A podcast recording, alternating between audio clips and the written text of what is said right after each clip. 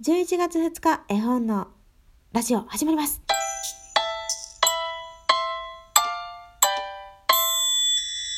皆さん11月ですよアフターハロウィーンということで、ハロウィン終わってます。知ってますか？私、ハロウィン終わったのにずっとベイマックスの着ぐるみ着てるような感覚です。早く脱ぎたいなぁと思う今日この頃です。ということで、絵本係の絵本のラジオ、今日も元気に参りましょう。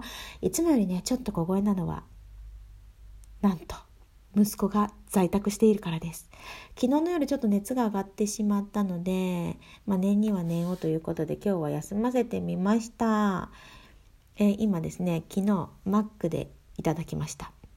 DVD を見ていますので、その隙にちょっと、えー、収録してこようかなと、えー、お約束して、え終わったらね、たっぷり息子との時間を過ごそうと思っています。えー、昨日ね、朝マック行ったんですよ。ハッピーセットが目当てでね。えー、今のハッピーセットのおもちゃは、プラレールかリカちゃんか、絵本か図鑑ということで、えー、私は絵本目当てに。息子と旦那氏もハッピーセット頼んだんですけど、そのおもちゃはプラレールとなりました。ちなみにね、出たのはドクターイエローと火の鳥でしたね。あのー、柴田恵子さんのね、絵本が先月末からハッピーセットのおもちゃの仲間入りをしましてね。もう想像以上に可愛くってもう素敵なお話でした。私予言します。予言者マコになります。あれは絶対ハードブハードカバー化すると思います。なんかねねんねこもねザ・キャビン・カンパニーさんのねんねこもマックのハッピーセットの絵本だったんですけどもあれもねハードカバー化されてあの時以来の衝撃です私的には。なのできっとハドカバ化するんじゃないかなと今予言させていただきました。ではですね今日は月曜日ということで絵本探偵のコーナーがございます。あとね月始めなので先月の、えー、絵本探偵のポイントでプレゼントゲットされた方も発表します。それからチリとチリリのポストカードの当選者も発表します。発表しますというかね今ここで収録しながら抽選をしようと思っているところです。ぜひお楽しみに。では、絵本探偵のコーナーからいきましょう。え今回ですね、絵本探偵、なかなか、えー、調査報告来ませんでしてね、一つだけいただきましたよ。絵本探偵の回答はこちらでいいでしょうか？いいです。あんまりルールがよく分かっておらずすみません。スイミーでしょうか？よろしくお願いします。ラーミー食べながら聞いてました。またリンクといただいたのはユーミさんです。ありがとうございます。こちらで大丈夫ですよ。また、あの、調査して送ってほしいんですけども、えー、ヒントがね、1、魚が出てくる。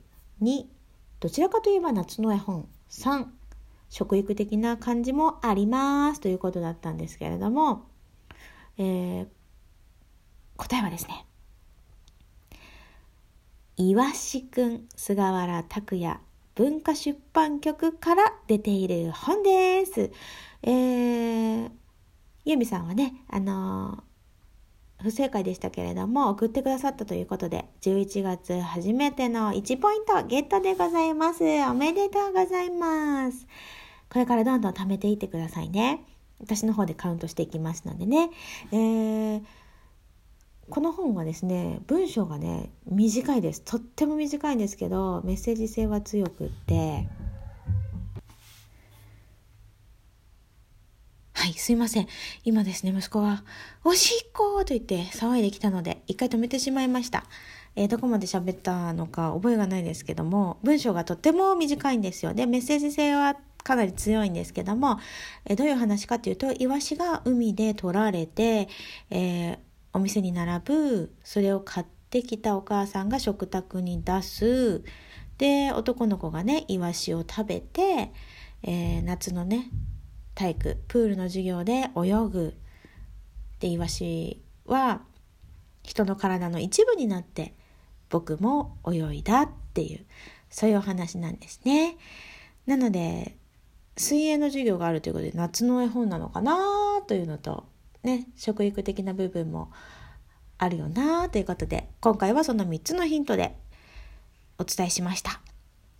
さあ今日の絵本探偵のヒント、参りましょう。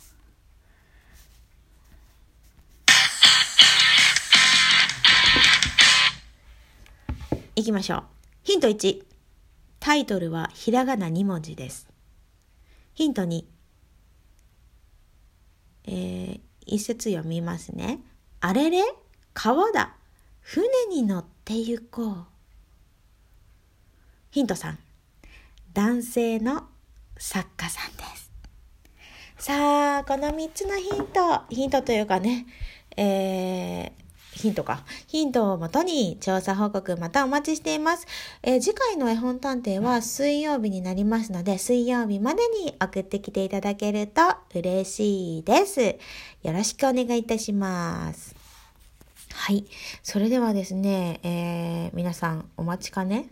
お待ちかねなのかお待ちかねじゃないのかよくわからないですけど、えー、10月のね、えー、ポイントをたくさんゲットした方、いらっしゃいますのでね、えー、そちらの方に、えー、マスキングテープをプレゼントさせていただこうと思っています。そこでね、チョロホップさんから絵本クイズ、もし私が正解数一番多かった場合、マステのプレゼントは他の方にお譲りします。前回素敵なマステをいただいたので、月の満ち欠けデザインのマステ、メルカリ放送の時に愛用させてもらっています。ということで、えー、実はですね、チュラホップさんが一番ポイント高かったんです。まあ、今回ご辞退ということなので、えー、2番目に多かった方、発表したいと思います。ででででででででん。10月のマスキングテープゲットされましたのは、よかこい村さんです。では、よかこい村さんにはね、後で、えー、ご連絡させていただいて、住所を教えていただき、取り急ぎ、取り急ぎじゃないな。いただき、すぐに発送したいと思います。楽しみに待っていてください。ではではですね、えー、11月もぜひぜひ皆さん参加していただいて、えー、ま、合ってても間違ってても送ってくださるだけで1ポイント。正解したら2ポイントという形でね、えー、ポイントが一番多い方に、えー、マスキングテープをプレゼントしています。10月のマスキングテープはお花柄だったんですけど、11月はね、ちょっと移動しますね。これにしようと思います。11月は、なんて言えばいいんだろうな。これは幾何学模様と言えばいいんでしょうか。えー、シンジ加藤デザインのマスキングテープ三角がいっぱいついていて、私的に色味がすごい好みなマスキングテープです。15ミリ ×10 メートル。10メートルあります。ぜひぜひ、皆さん参加してゲットしていただきたいなと思っております。えー、続きましてですね、えー、先に抽選しちゃおうか。チリとチリリのポストカードをゲットされた方、いきますよ。これはお二方当たりますのでね。一人目。しおりんさん今ね、こう、聞こえます？紙にね、書いてね、今、実際にここ、抽選してますよ。もう一方、しおりんさんゲットです。もう一方、この人、誰だろうチョラホップさんとなりました。では、しおりんさんとチョラホップさん、ポストカードゲットということで、またこちらもね、えー、ご連絡させていただきたいと思います。もらってくれてありがとうございます。えー、お便りもね、たくさんいただいているので紹介したいなと思っています。ちょっと読めるだけ時間が許す限り読んでいこうと思います。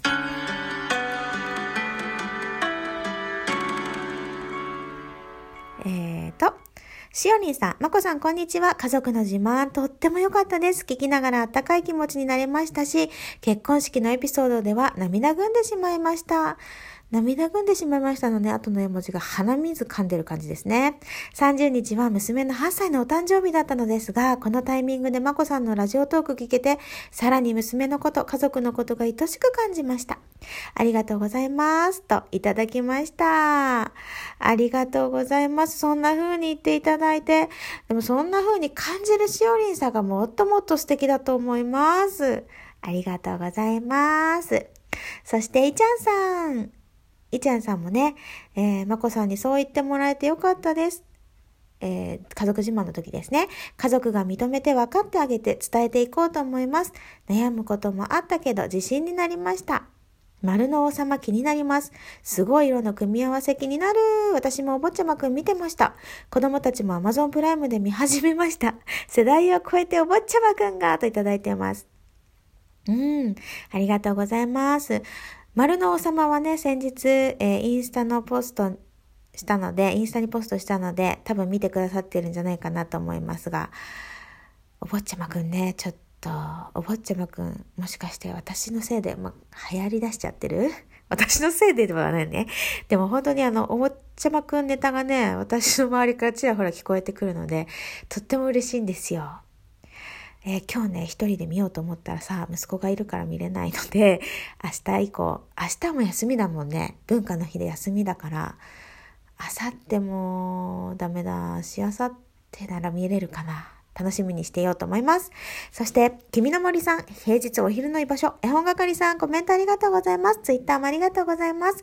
絵本係さんもラジオが楽しそうでいいですね。そして、君の森と偶然出会ったとはいえ、まさかの不登校つながり、気持ちを共有でき、嬉しい限りです。また今後ともよろしくお願いします。え君の森さんはね、本当にたまたまライブをされてるのを聞いたんですけど、めちゃくちゃ面白かったんですよ。めちゃくちゃ面白くてライブが。普通のね、配信聞いたら、その不登校の子たちの居場所を作る、居場所を用意されてる方々で、なんだろう、そのライブとね、すごい真面目な話してる時のギャップがすごくて、もう大ファンになりました。うわ、時間だ一回切ります。ありがとうございました。